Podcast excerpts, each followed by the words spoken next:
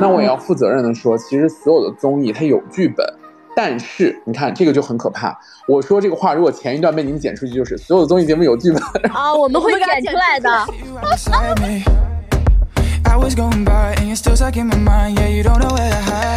这个说出来的话，我跟你说，你都可以立刻登上热搜。那让我们登热搜吧，我们马上闭麦。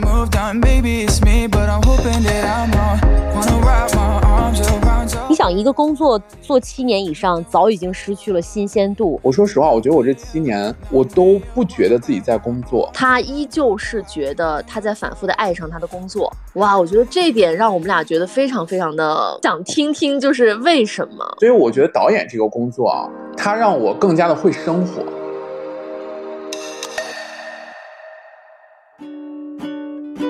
迎来到机长之家，这里是虚拟出租屋里的隔空对谈，这里是相隔千里的姐妹云聊天儿。我是爱静，坐标兰州；我是萌萌，我在北京。哎，最近我在看一部纪录片儿，纪录片的名字叫做《张艺谋的二零二二》，里面呢就讲的是他那个指导冬奥会台前幕后的一些故事，把我给几次看哭了。嗯，就是特别燃，就是当时我们看的时候，可能已经看到成品，包括后来的一些报道，不是有好多亮点的解析吗？然后你看完那个纪录片背后的一些花絮和整个团队的时候，才知道哇，有好多事情其实差点就。没有成那样，嗯，所以我就特别的感慨，一是感慨能指导这么大的一个国家盛世背后的一些这些需要配合的、需要付出的东西；再一个就是张艺谋已经七十岁了，嗯，他出现在工作现场，所有人形容他说他像精密的一把尺子一样，就是整个人非常的带劲儿，所以我就觉得哇，导演这个职业是不是能够做很久很久，然后依然是这么充满活力？我听说过这么一个说法啊，说这个所有的艺术行当里头，你看什么唱歌的、跳舞的、主持人啊什么之类的，都是需要天赋的，可能有些需要童子功，从小开始做起。但是呢，导演这个职业啊，他真的不是从小就能学得来的，他首先得需要特别敏锐的那种艺术的洞察力，其次呢，还有那种对于生活的感知能力，还有高度的总结能力以及领导力，这些都汇聚在一个人身上，他要统筹策划。一个电影也好，或者说一档大型的节目、一个大的晚会也好，他都需要具备这样的能力。所以说，导演真的不是你后期能学的，但是又是你后面能够不断的经历、不断的来丰富自己的一个职业。不管是干啥的导演，反正我觉得只要是导演，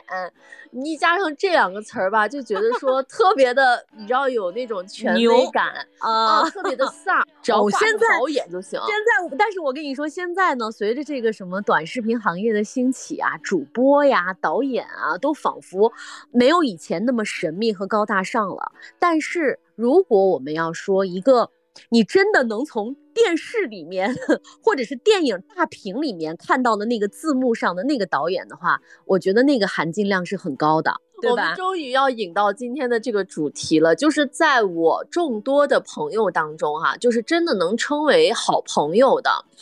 只有一个人是真正的从事了导演，而且他就是像你刚才所说的，你能在特别就是中国最。最火爆的这个节目上面看到他的名字的这种导演，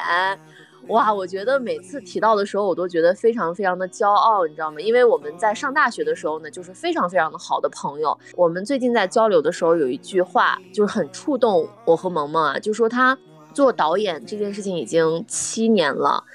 他依旧是觉得他在反复的爱上他的工作。哇，我觉得这一点让我们俩觉得非常非常的，就是想听听，就是为什么。哦，所以我觉得可以了。我们今天的介绍已经够多的了，赶紧来引出我们今天的嘉宾啊！得让他自己来介绍一下，他目前做的是什么节目。这些节目我相信，可能我们的听众大部分都听过。来，让我们掌声有请今天的嘉宾洛城洛导，欢迎！有请洛导。洛导已经想骂人了吧？心想说你们两个 有没完了是吧？没有，你们就是大大家好，我是洛城，然后是浙江卫视的综艺导演，目前呢是天。天赐的声音和听说很好吃这两档节目的副总导演，非常荣幸和开心，就是有机会来到这里做客。然后你们俩刚才前面的那段开场白，我就突然有一个画面，你知道吗？就是有的时候我们会让我们的嘉宾明星，然后在后场嘛。然后前面就会有一大段铺陈，然后我刚才就是那种状态，我就说他们俩到时候到底什么时候 Q 我？就是你时刻准备着，然后你不能懈怠，因为你知道马上要轮到你出场了，但是你又在想，哎，到我了吗？还没有。对，结果就是说了一串又一串，就是洛城他介绍的比较。呃，简单吧。他说他是浙江卫视的这个综艺导演，其实他参与呃导演的这个综艺节目有从业以来有二十多档，现在在播的是他刚才介绍的这两档，就是《天赐的声音》和《听说很好吃》。呃，其实以前还有很多大热的，比如说《奔跑吧兄弟》，跑男呗。对，跑男哦，嗯，然后还有梦想的声音，哎，对对，轻松多一点，对，还有嗯，还有诗和远方，然后还有我们的嗯跨年演唱会等等，就是参与了还是很嗯，哎，我很好奇啊，洛城，就是你是学广播电视编导的吗？就是为什么会踏入到？导演这个行列里呢？哇，说起这个的话，真是太有渊源了。艾静是知道的，因为我跟他是同学嘛。然后我们俩，但是是不同的专业。其实我大一的时候我是化学专业，啊，对我是还挺大，对我跨度非常大。我大一的时候，呃，我是在化学专业，然后我的那个专业名称其实叫环境工程，它是一个完全的工科专业。当时因为呃，一直对，呃，新闻，然后对传媒都非常的感兴趣，然后在大学的时候就机缘巧合就进入了我们学校的校园电台，然后其实进去以后，你就特别能够感受到身边的人啊，对于传媒的这种热爱啊，呃，应该说那会儿的那个环境把自己内心那个种子唤醒了，然后我就参加了转专学校的这个转专业，嗯。我转到了新闻系，然后转到这个专业之后，后面我研究生当时读的是也是新闻传播学嘛，呃，应该是我的专业一直都是在传媒这个大项当中的，嗯，虽然我身边很多人很多人 都跟我说说，哇，你真的是干对行业了，你特别适合这个。我其实一开始是抱着有一些疑惑的心情去看待这个事情的，但后来。我慢慢会发现，确实可能啊，自己比较适合走这条路。嗯，啊，我觉得他一开始就很励志，就是转专业这个事情，其实就当时我觉得是挺大胆的。就你都 上了一年了，然后你又转专业，你要。你要重新的去适应很多的新的环境，最关键的是他换了专业之后呢，换专业之前和换专业之后都是他们学院里的这个香饽饽，就是在学生工作当中呢，就是属于那种特有头特有脸的那种人。我记得那个时候呢，他就跟我说过一句话嘛，他说他爸妈其实特别希望他能够回北方，因为我们都是北方人，就是回家考公务员。但是他说他还是放不下他这个传媒的梦想，他说他要去试一下，如果要是。能够就是追逐这一把追成了，他就不去考了。如果追不成，他说那我就回家去，就是听从父母的安排考公务员。结果没想到这么多年呢，就是我我看他的朋友圈吧，就跟看看电视一样，然后就是经常会有各种各样的明星啊，然后也会被邀请去各种各样的一些呃综艺的现场啊。但其实我们这么多年很少聊到他真正的。工作，我想问一下，就洛城，就是你是一直在做综艺导演，对不对？一进台就做的是综艺导演吗？对，我一进台就做的就是综艺。进台了之后，和你现在做导演的话，我们都知道分工很多啊。那主要负责的那一块儿是什么呢？呃，你们刚刚问到，就是说，哎呀，这个导演这个工作，感觉好像千头万绪，你一上来怎么做呢？我一进来的时候做的是《梦想的声音》这档节目，这档节目是当时台里定的一个。S 加级别的节目，也是很多人到现在可能都会在音频当中反复去收听的一个节目，因为它产了非常多非常多脍炙人口的歌曲。然后当时我们都是素人导演，因为这一档节目是呃素人歌手和呃已经成名的歌手要站在同一个舞台上进行相互切磋的。当时真的是一家酒吧一家酒吧的去跑。因为有很多那个地方有很多驻唱歌手嘛，在你刚从学校出来的时候，你没有什么社会关系，你也没有什么跟别人不一样的履历，呃，比如说我还那会儿去问学院的老师，然后有没有非常好的音乐苗子，然后去酒吧去听驻唱歌手，然后慢慢的可能有机会去接触了一些音乐机构，后来可能认识到了一些音乐公司、唱片行业、版权方等等。现在不是做了很多这种脍炙人口的综艺了吗？那现在其实已经是一个成熟的职场人和成熟的导演了。那在这个过程里头，你主要负责的工作是什么？其实我负责的工作交叉性还挺多的。然后我在节目当中，其实主要负责的就是艺人嘉宾这一块儿。然后我是艺人嘉宾的这块的内容的一个统筹吧，就是很多像《天赐的声音》的这档节目的。我们会邀请非常非常多歌手，那很多歌手的内容输出这块儿，其实就是我这块儿主要负责的。那这个部分其实听起来好像蛮言简意赅的，然后但是其实他在处理的过程当中，他的工作是非常非常繁复的，因为你要跟所有的艺人团队。然后进行协商，当然每一个艺人都会有自己的 follow PD，我们这里面有一个 follow PD，就是每一个艺人都会有他的一个责任导演，那你就是要控好全局，然后呢，适时的向总导演进行一个工作的汇报。那除了这个部分以外，这个其实是我最大头的一个部分工作。那除此之外，我也要负责呃宣传的部分。就是宣传的部分，我们是跟自己的，就是每个节目组有自己的宣传组嘛。嗯，你要跟宣传的同事在里面，呃，进行，尤其是从前期到中期到后期的每一步宣传，其实都要卡稳这个节奏。然后你也是起到了一个桥梁作用。还有一个部分也是，呃，得益于我的领导的对我的信赖，还让我接触了商务的部分。然后这个部分就是从客户的洽谈到这个产品在节目当中和艺人的植入这些环节，其实也是需要你共同协助完成的。所以我的工作如果笼统的来分的话，主要有这三部分。这三部分分别就是艺人内容、商务对接，还有一部分是宣发。那比如说一档像你们这种就是音乐综艺，要请哪些人，不请哪些人，这个是会开很长时间的会去讨论吗？这怎么定啊？这个说到一个就是节目当中其实蛮怎么说呢，蛮隐私的一个部分。其实呃每一个节目啊，我觉得不仅仅是音乐节目，其实在。选择嘉宾的时候，应该说都会花费一个很长的时间。这个时间，我觉得少则都是要一个半月以上，少则我说的是少则就是四十五天，多则可能就不往上限定了。为什么说要这么长时间？因为这个是考虑到非常强的一个匹配度的问题，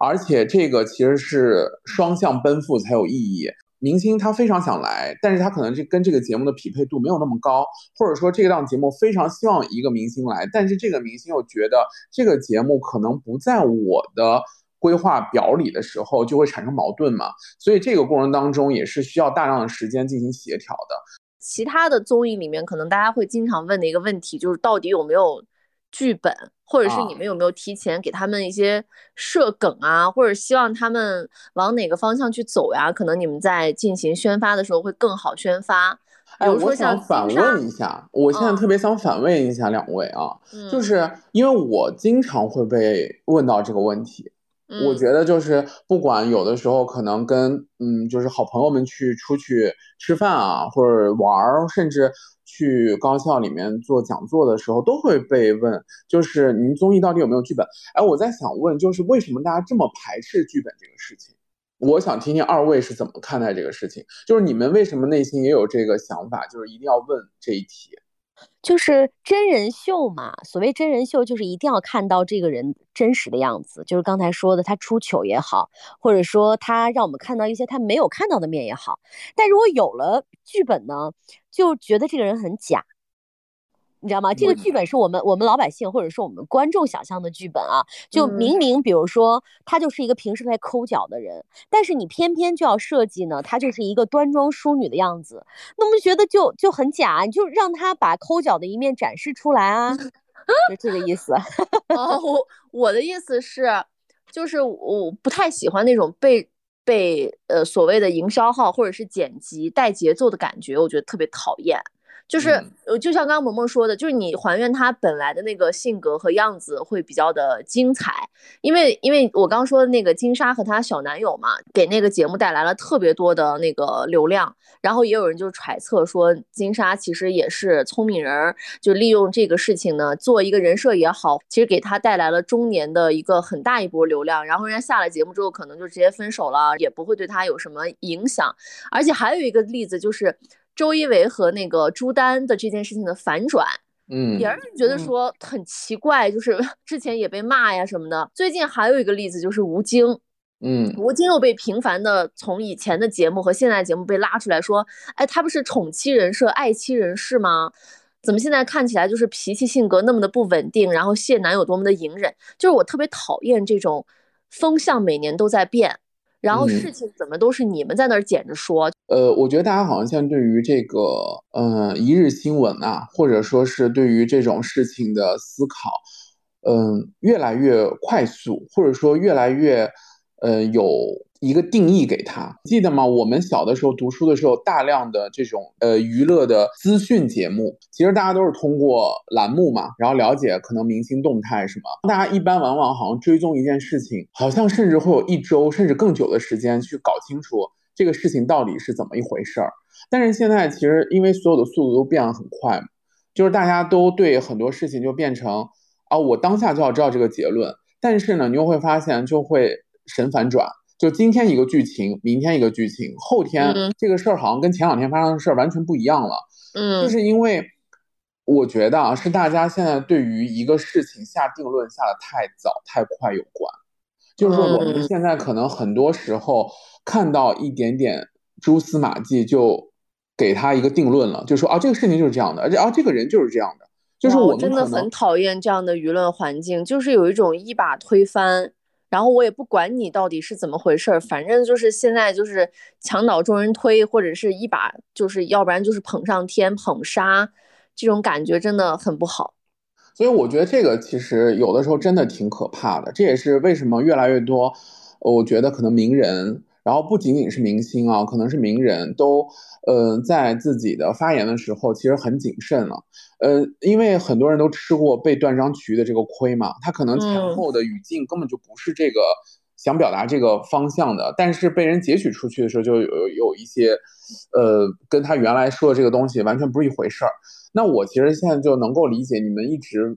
就是心中有这个疑问啊，就是说到底有没有剧本这个事儿。是因为其实影视作品的话，大家有这个剧本，大家是非常接受的，因为大家知道他是在诠释某一个角色。然后，但是在综艺当中，他其实我们刚好看到是他本人的演出，不是说他在这个节目当中要去诠释某一个角色，所以大家会很在乎这个剧本嘛。那我也要负责任的说，其实所有的综艺它有剧本。但是你看这个就很可怕。我说这个话，如果前一段被你们剪出去，就是所有的综艺节目有剧本啊，我们会剪出来的。然后，但是我要负责任的说，起码我参与的所有的节目里面，绝对没有这种指鹿为马的剧本。我们不会说是他是一个。什么样的人，然后我们给他不断的包装，然后给他不断的呃洗脑，或者告诉他就是说，哎，你就是这样的。大家想一想啊，就是首先这些嘉宾他来你这个节目，他也并非我在你这个节目出道了，或者我我以后就一直给你这个节目打工，不是这样的。这是他。很多份工作当中的其中一份，所以他为什么要接受你一个综艺当中给他的一个身份设定？除非你这档节目现在就是一个角色扮演，那 OK，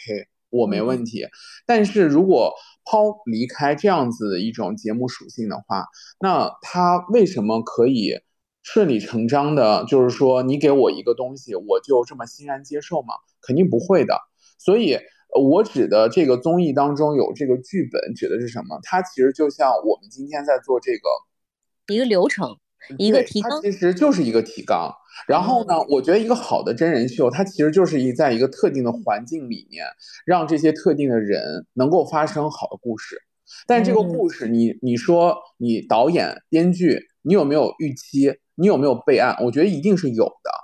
但是你会不会就是说规定动作，让你所请的嘉宾一定要在这里面表现出来某种神态、某种语气、某种对抗、某种平和？那我觉得是不好的。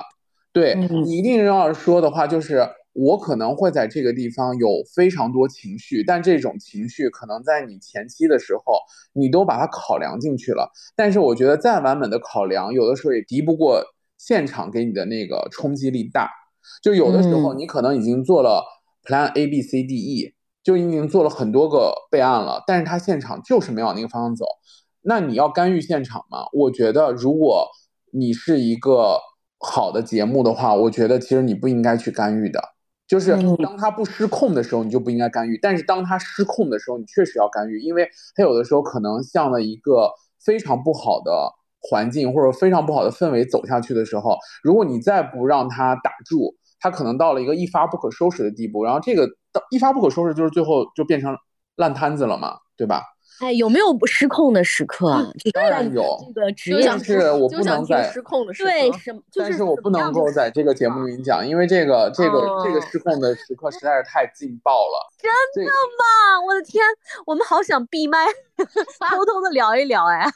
这个失控时刻就过分劲爆，然后可能会引起就是很多很多很多很多的那个什么。我跟你说，这个这个说出来的话，我跟你说，你都可以立刻登上热搜。那让我们登热搜吧，我们马上闭麦。哎，但是我想知道是哪个方面的，就比如说声音类的这种音乐类的节目，会不会有出现那种你本身觉得这个人的业务水平可能依然是在线的，就是唱功还很不错的，嗯，结果没想到拉到现场之后，发现就是已经大退步到一个唱不出来，或者是唱出来的那个效果就完全不行。我说实话，你唱的不怎么样的人，真的不敢来天赐。嗯，真的不敢来，因为天赐的现场，其实如果要有机会的话，我也欢迎你们来感受一下。其实它是一个，就很多人，嗯，给我表述说它很像一个艺考现场，大家都是在业已成名的一些成熟的艺人，但是你在这个台上表演的时候，你压力巨大。有留意我们的观众会发现，我们的舞台啊，往往其实其他的节目会做一个观察室。或者说舞台是舞台，观众区是观众，就是呃，他的其他歌手观看的区域，他在另外一边。但是我们不是，我们是连为一体的。嗯，我们当时就是想加强这种张力，就是你就是相当于站在我面前唱歌那种感觉。然后再加上我们有建音团，然后建音团都是业内可能工作了非常久，然后非常有经验的老师们，他们可能真的会非常不客气的。指出你在这首歌当中存在一些问题，当然这些也仅供我们大家一起进行讨论啊，就不一定说谁说的一定是对，但是那个话语场它一定是一个对音乐负责的场，所以如果呃你唱的真的太差意思的话，你来到这块儿真的可能不太好看 哈，就不敢来。嗯，我有一个特别的好奇，我不知道我们节目要不要逼掉啊？但是我们很多人都很好奇，就是像你们这样的就是综艺节目，给每一个到场的这种咖位的嘉宾，嗯，的费用都很高吗？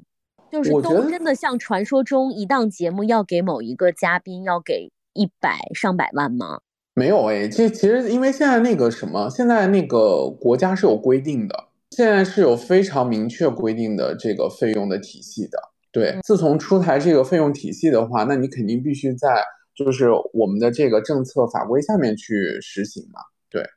但是你要说大家彼此之间差的钱肯定是差的蛮多的，我觉得这个也很正常，对吧？对，咖位不一样，你的价格不一样嘛，就像片酬一样。对啊，然后就其实每个行业都一样了。你是高级工程师，跟你是一个刚入门的工程师，你拿的钱能是一样的吗？不一样。如果说哪一档节目真的就是。可能很适合邀请你最喜欢的那个歌手的话，嗯，有没有这种时刻？就是你现在邀请过的或者是见过的所有的这个嘉宾里面，哪一个是让你真的觉得哇塞，我要跟他共事了，简直是期待到不行？我觉得其实我一进入电视台的时候，我就特别的荣幸，因为那个爱敬知道，其实我喜欢的明星，特别喜欢的明星啊，就那么几个，我。因为非常喜欢林俊杰嘛，就是男男歌手里面我特别喜欢 J J，然后我一进台不就去做《梦想的声音》嘛，然后但是当时就是自己你想初出茅庐，然后成为一个导演的时候，你那会儿完全还没有能力会很游刃有余的去面对艺人的时候，但我也说嘛，那会儿做素人歌手，但是我觉得做素人歌手也很开心啊，那个时候，但后来慢慢慢慢到第三季的时候。有了这样的一个荣幸，然后去做呃艺人歌手的 P.D 的时候，我记得我当时是主动向总导演说我不带林俊杰啊，我真的是我呃，其实我第一季、第二季的时候我都害怕，我我要先强调一下，就是我第一季，然后林俊杰的粉丝就来骂了，说你没有，你还不带林俊杰？没有没有没有没有，我跟你说是这样的，就是近乡情更怯的那种感觉。也也不是，我要说出我自己的最真实原因啊，就是第一季跟第二季的时候，其实我都跟 J J 有一些接触，就是完全是粉丝的那种感觉，你知道吗？但他们的 P D 也知道我非常喜欢 J J，然后就也把我介绍给了 J J，说啊，这个是我们组的导演洛成，然后他的。嗯，他非常非常喜欢你，他的偶像就是你，所以我第一季、第二季、第三季，哎，就都臭不要脸的跟 J J 都有合影。然后 那个第三季的时候就有机会带他的时候，我为什么主动提出不带他？是因为我觉得我那会儿的我没有现在这么强大。就是如果我现在的话，我觉得我 OK，但是我那会儿因为我刚开始要接触艺人，其实呃接触艺人，呃在此之前也接触过一些艺人，但是真的是完整带一季的时候还没有带艺人的时候，我在想。我到底有没有这个能力摒除一切的粉丝滤镜，心平气和的面对这个人，然后去非常专业的去跟他工作？后来我真的也是纠结了很长时间，我纠结了可能，我觉得应该没有一周，我觉得也有四五天。然后我后来给总导演一个答复说，我说，呃。我还是算了，我说我不去带他了。然后我说我可能现在如果面对他工作的时候，我可能他跟我说什么我都说好。我就说我可能非常，我会我会非常不客观，你会宠着他，就不是说一个职业的身份，而是说我就是爱他，他怎么样都可以。那这个会对节目很有影响吗？就比如说会在让他会在节目上的表现不够好，还是说会对你的节目会有影响啊？我觉得就是我自己作为一个导演的时候，我不会对所有的艺人 say yes 的，就是我一定会跟他有些部分我说这个地方不 OK。比如说呢？比如说他干嘛的时候你就说不 OK，穿豆豆鞋的时候啊，导演说不是，比如比如比如说我们已经定好了彩排的计划时间，然后他说哎呀，我今天可能觉得我要晚一点，或者是早一点，或者说你把我的时间跟别人换一下。然后，如果我觉得你说的非常的，就是你你这个时间，如果你说的非常的早，如果你如果在当下，比如说你今天要去彩排了，你突然告诉我，哎，我今天我现在不想来了，我想换一下时间，这个对我来说就是不 OK 的，我不接受的。如果你这个东西，呃，是提前沟通过的，我觉得是可以的，就是我我去跟别的团队，然后跟别的人去商量一下，因为每个人每天的状况可能都不一样，然后有的时候你可能前一天。录影，然后你今天出现了一些身体上的小状况，或者说你今天就是有一些不舒服了，怎么样了？我觉得这个都是人之常情，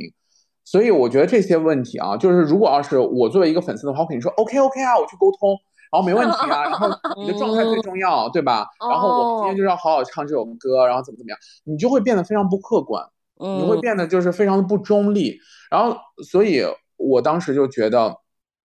OK，我还是就是远远的看着他，不去打扰他，然后，呃，这样呢可能是一个非常好的一个距离，然后我还是可以很好的欣赏他的表演嘛，对吧？其实对于我来说的话，嗯，没有那个那么大的一个损失，但是但是今天的我来说的话，我就是可以跟任何一个艺人去工作，我觉得都没有任何问题，因为就是现在的我跟当年的我肯定是不一样了嘛。嗯嗯嗯，祝你早日接到蔡依林。啊，那我就是会开心到不行，但是我一定会非常的专业，对。哦，哇，真的是啊！因为我见到过他，但是因为当时我们是就是在我们台跨年的时候，我有见到他，但是因为当时也是年纪非常小，再加上就是你要听从就是大家的整体规划跟安排嘛，我当时就是没有带到他。晚会性质就是时间大家相处时间也非常短，但是他的全程彩排跟表演我都在现场看完。那你们比如说带了一期艺人之后，就是像全季这样去带的话，嗯，就是有些导演真的会跟这些明星成为朋友吗？大家首先会成为同事。但至少会比较熟吧。我觉得在这个过程当中是可以交到朋友的，但不是说每一个你都可以交到朋友，因为人家可能也没有内心说那么想跟你当朋友，对吧？但是我觉得这个过程当中呢，确实可以交到一些志同道合且大家可能喜物都很相似的人。所以有一些呃人，确实大家不仅仅说啊，这个工作结束了以后，我们好像就再不联络了，然后或者说只是。逢年过节的嘘寒问暖，有些人可能我们真的还是会私下大家约约一下，比如说大家都空的时候，我们会去吃个饭，甚至我们这个也可以说，甚至我还跟就是比较好的艺人朋友曾经出去旅行过，呃，我们当时呃都想去看一个人的演唱会，演唱会，然后后面我们就有约，然后就说就一起出发嘛，大家就是行程是完全一致的嘛。然后就除了看演唱会的时候，当然大家肯定要去，因为是去另外一个城市嘛，大家肯定会相约的，就是一起去吃个饭啊，一起去逛一逛啊，然后怎么样的？对，没被人认出来什么之类的吗？其实我说实话，我觉得，呃，不是在特定的一些场合，其实你也不太会完完全全留意你身边的人到底是不是明星，而且其实还好，其实也还好，而且其实。就是你压一个帽子，然后戴一个大大的眼镜框，其实有的时候真的看不出来。就有的时候可能，呃，某一些，我觉得某一些可能身边的路人或者什么，就是看，哎，这人谁？但是他可能都没有那个思考出来呢，你已经跟他就是擦身而过了。然后结果你在演唱会现场情不自禁的喊出人家的名字，说你快看，你快听，然后就被曝光了，就很怕。我跟你说，那这种情况不会出现。洛成现在在这个行业里面已经待了七年了，耶。就是你想一个工作做七年以上，早已经失去了新鲜度。虽然你的每个节目不一样，虽然你见到的艺人不一样，但是你还是会觉得疲倦、无聊，或者说一种什么样的情绪去面对你接下来的工作呢？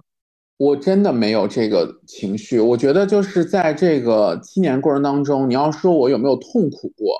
我觉得。有痛苦过，你要说有没有就是彷徨过，我有彷徨过。但你说我有没有觉得无聊过，或者说对这个工作丧失了兴趣的时候，我觉得没有。然后我我会很认真的、很斩钉截铁的跟你说没有。呃，我我我觉得身边啊，就是确实我的同我的同事们有的时候也会问说，哎，你感觉好像一直都还是处在一个挺有热情的阶段的。我说。有我说，其实说实话，我也可以在这块儿说啊，我很少，我很少 就是这样说。我说实话，我觉得我这七年，我都不觉得自己在工作。哇，嗯，这个很让人羡慕哎。你这个是是极度的热爱吗？还是觉得太有趣了？还是觉得太适合你了？我就我就觉得这个，我有的时候会觉得，我是在工作吗？我就觉得，哎，我是在工作。我有时候会这样去告诉自己，因为我觉得这个东西，我对它好感兴趣啊。就是如果我不从事这份工作的话，我可能也会为此花费很多的时间跟精力。我是觉得，就是，但是当我能够从事这份工作的时候，我觉得，天呐，我的工作就是这些。然后我就觉得这个，我有时候会觉得自己很幸福。就是你想，就是我去看演唱会，然后我去看都不要钱。哎呀，这这有什么可幸福的？那个人家的对吗？邀请看二十多场演唱会，好吗？对，这个也是蛮幸福的。其实这个也是一，就是对你要你说也说到这个挺重要的一个环节，就是也也是也节省了一部分费用。就是业余生活特别丰富。我觉得对于我来说，就是看所有跟我觉得不仅是演唱会，就有的时候我去看音乐剧啊，然后或者说我有的时候就是看了一部很好的电影，我都会觉得很幸福。就我我是觉得，就是对于我来说的话，我我觉得不知道为什么，可能对于很有些人啊，有些人来说的话，会觉得哇，幸福真的难能可贵。但对于我来说，我觉得幸福是一件非常日常的事情。我们有的时候会觉得幸福好像很难寻觅，但其实有的时候它其实就在你身边。其实有的时候，我今天看了一部很好的电影，它没有浪费我的时间，我就觉得我很幸福。然后我从这个电影当中，我能够汲取一些养分，也许是这个人的一句台词，也许只是仅限于就是导演或者摄影老师拍的一个非常漂亮的镜头，但是我记在心里了。我就觉得很幸福，所以我觉得导演这个工作啊，它让我更加的会生活，而且我觉得就是你充分的生活了以后，你才能够有更多的感知，你才有有更多的力量去做好你现在做的这件事儿。嗯，这不就是这不就是我特别向往的一一个一个一个状态吗？就是你可以不断的保持一个输出，是因为今天我还跟萌萌在讨论，就是为什么有些人那个输出能力特别强，就是因为萌萌说，就是因为他经历的很多事情非常的丰富且高频，丰富，对对对，所以他才能输出这些，然后他的工作又需要他再次的收入更多的东西，所以我觉得这种状态其实挺幸福的。然后今天我们。今天让洛成看我们众多的节目，其实他对其中萌萌在讲自己离职的那期也觉得就是很想听，点进去之后很想听。然后我我其实就想问的问题是，嗯，像洛成现在是副总导演，从业务领域上来说的话，总导演就是到头了，就是基本上是最高的这个，再没有比总导演在这个业务领域里面更更高的这个这个这个 title 了。然后。其实他已经是就是工作了七年之后，我们以前比如说像萌萌在我们那期节目里面就讲到，他觉得他自己好像就是会有瓶颈，嗯，然后包括我现在在我所在的平台也会觉得说，因为有的时候也不是说自己你不想再做出什么惊天动地的什么大大行为了，但是这个市场和现在当下的一个环境。好像就不允许你能够逆流而上了。你自己再怎么去跳腾，你的力量也是非常的薄弱的。就你没没办法再翻翻翻翻出什么大浪的时候，你自己也会劝自己说：“那我就做好一些比较平凡的这个工作，然后就不用有太太多的这个期望了。”你难道没有受到这样的影响吗？我觉得肯定会有一些影响。你这个影响其实是。内心的落差吧，我觉得可能来源于啊，就是你对于这个事情的期许，然后和你目前所处的环境，然后你可能形成了这个落差之后，你就会觉得，唉，我干嘛要这么拼呢？我干嘛要为此付出那么多自己的时间、精力，或者说等等之类的东西？但但你呃，你换换过来想一下啊，就是我有的时候会觉得。呃，其实说难听一点，有的时候可能生活它就是一种消耗，对吧？我们每一天，其实你说我们早晨起来，然后睡饱了一天，然后第二天，你不管你要做什么，其实它都在消耗你的精力，它都在消耗你的一些，呃，怎么说呢？就是你可能前一晚上刚刚修复好的东西。但是我始终觉得，就是这个消耗它是必然的，但是它没有办法去消耗我的热情。就是如果你把它理解为就是它是一个必然，那那那就反正我做什么工作、做什么事情都会面临到这个问题，那我就不去考虑这个问题了。因为就比如就比如说我今天我在做导演这个工作嘛，对吧？嗯。那如果我去做一个文职。或者说，我今天再跳痛一点，我去做一个律师等等的话，我是不是还会遇到这样的问题？其实我觉得所有的职场都会遇到这个问题，就是你的薪资、你的待遇、你的职级和你目前的付出是不是一个匹配的问题。但我觉得这个东西跟我现在所从事的这个东西，其实它是可以。分割开的，就是这个东西可能确实它会偏的更物质层面一点，也是更现实层面一点的一个问题。我要考虑吗？我当然要考虑，因为我做工作，我不是在做义务劳动，对吧？所以我一定会把它纳入我的一个范畴里的。但是呢，你切开这部分来看，我所从事的这份这个工作是我热爱的，也就是说，我如果从事了一个我没有那么喜欢的工作，我还要面临这个问题，跟我从事一个喜欢的工作，我面临这个问题，我肯定会选择我喜欢的嘛。所以他就不会怎么样消耗到我。嗯。哦，我其实刚才也想问你，到底是因为你选择了导演才去热爱他，还是因为你本来就是一个很热爱生活的人，你才去热爱你的这一切？即使你做了一个，就是即使你做了别的行业，你会不会也有这样的热情？我觉得刚才你也是很好的回答我们啊。但你有没有想过，其实大部分的人很难找到自己热爱的职业。甚至很多人就是不知道自己喜欢什么，那来到这个工作岗位之后，又发现，嗯，也就那样。那你有没有一些方法，可以说帮到大家，我在这个工作当中能够寻找到那些我可以持续不断的热情呢？其实，你说干一行爱一行，还是爱一行干一行呢？我觉得这两者有的时候也不完全是矛盾的。就是我，我其实之前我一直想成为一个记者。我想成为一个新闻工作者，包括就是你看我的学习履历的话，其实我一直都在新闻系嘛。嗯，但我后来做了导演，呃，我可能会放，因为导演放弃了新闻的一些，呃，当时热爱的那些因子在。但是我换到了另外一个赛道以后，我会觉得他又给我带来了一个新的收获。所以总的来说的是，我热爱传媒，所以我走进了这个行业。但是当我接触到导演这个行业以后，我又更爱上了导演这个行业。呃，其实我觉得是这样的，就是你在面临自己工作的时候，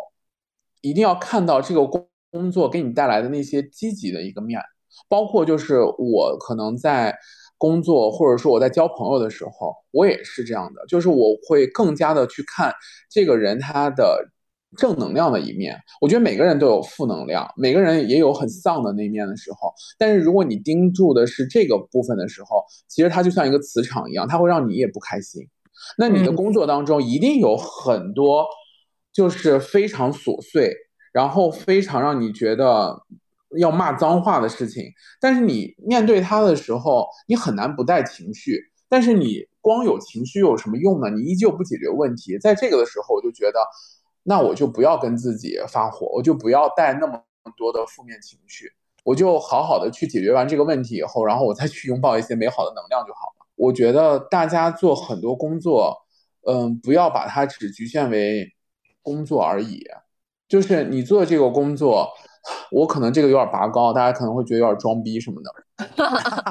但是，但是我想说的，我想说的就是你做这个工作。是有利于人类发展的，这个话是不是好大 哦？如果一个节目它能够让你今天变开心，或者一个节目它里面很感人至深的一个部分让你今天流泪了，让你有共情了，我都觉得自己很感动，因为我在做一件非常有意义的事情，我在做一件就是可以触动人心的事情，我觉得这个东西。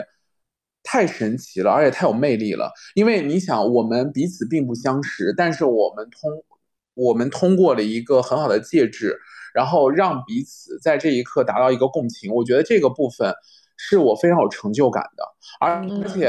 呃，而且就是我们现在因为网络这么发达，这个东西它其实在一定程度上它是永久性存在的。就是我生产出来这个综艺，也许大家只有今年看，可能未来的十年都不看了。但是二十年后的某一天，也许有一个人他从来没有看过这个综艺，但是在机缘巧合下他点开了，他看了，他依旧觉得这个东西是美好的。我就觉得这个事情它已经穿越了时间的能量了。其实我觉得我在听洛成讲这些内容的时候啊，我还是嗯为他高兴的，而且我是觉得他也一直是。呃，知行合一的，他一直以来的这个状态都是这样子。从上学到工作以后，我觉得一个人能保持一个，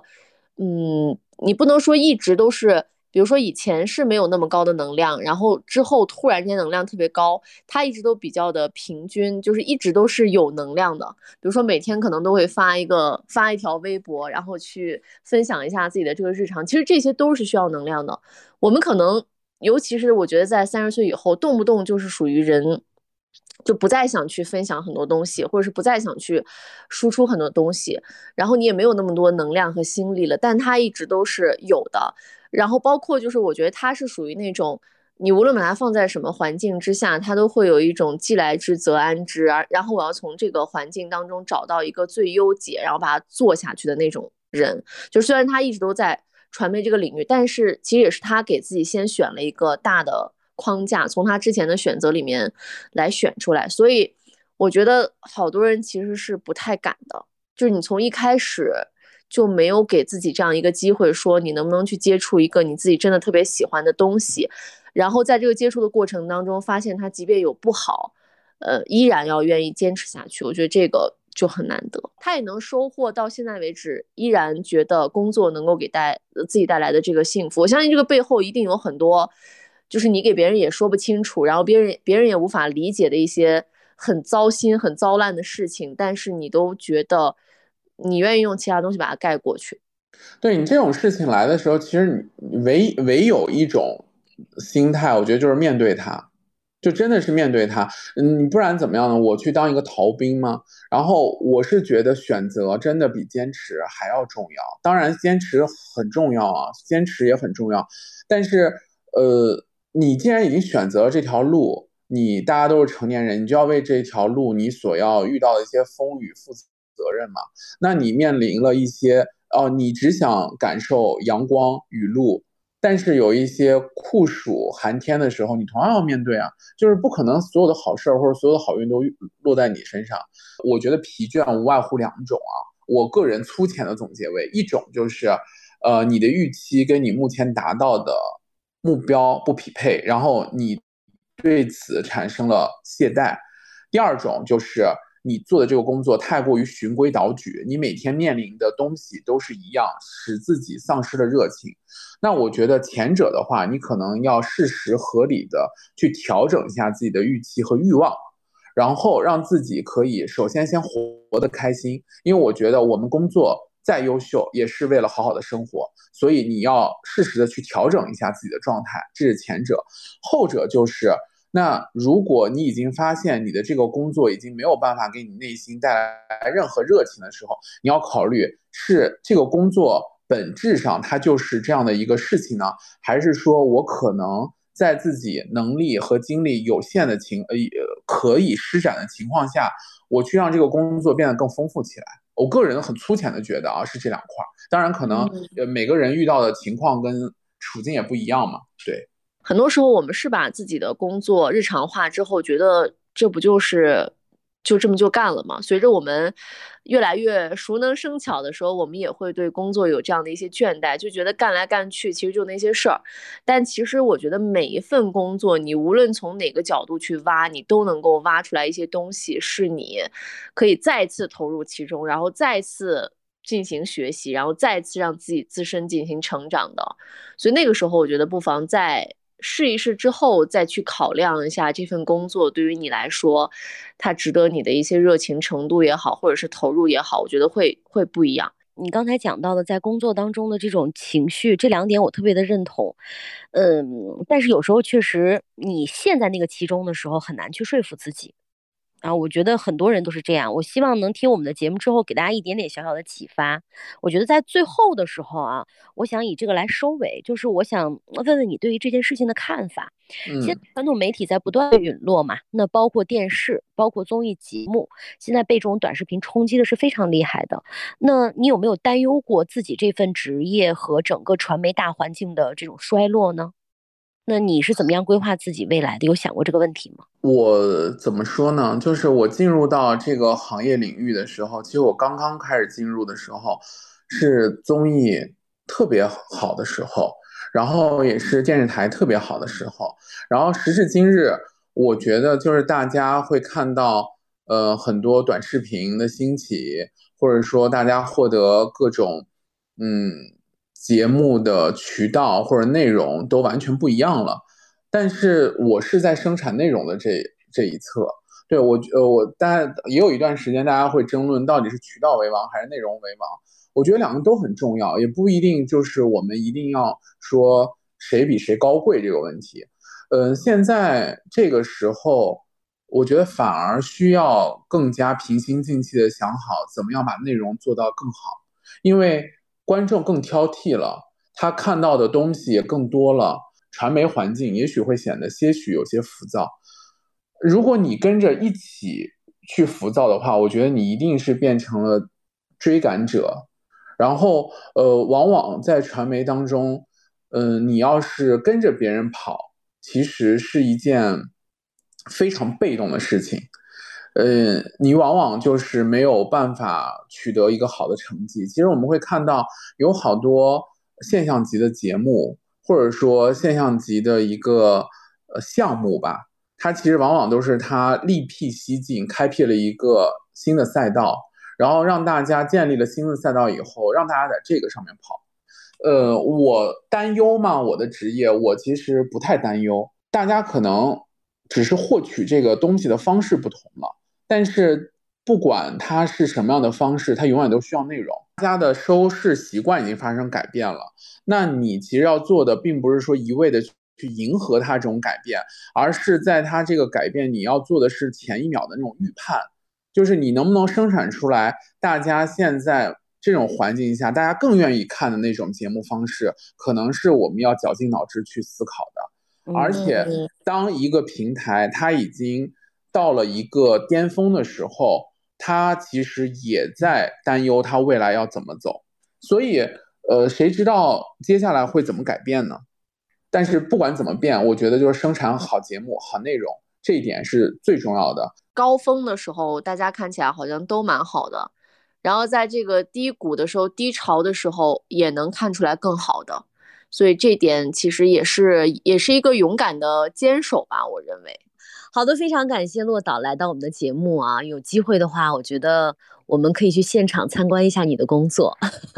没问题，非常欢迎你们来录制现场，嗯，陪我陪我熬夜。OK，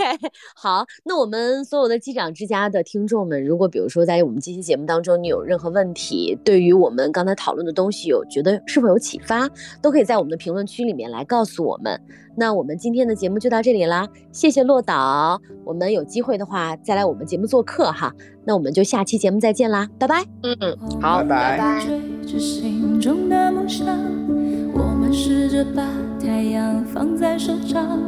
我们彼此笑着岁月的无常，也坚定地做着彼此的那束光。记不得曾跨越过多少风和浪，做你的船桨，你是我的翅膀。我们记得对方青涩的模样，满是骄傲的脸庞，时光融不掉的冰花窗。是你是你身后的青春都是你。成了我的山川流星，为我下一场倾盆大雨，淋掉你，你怕真的自己浇醒。是你是你种下满是勇气森林，把披风上的荒寂抹去，让我变成会飞行的鱼，跳出海域去触摸奇迹。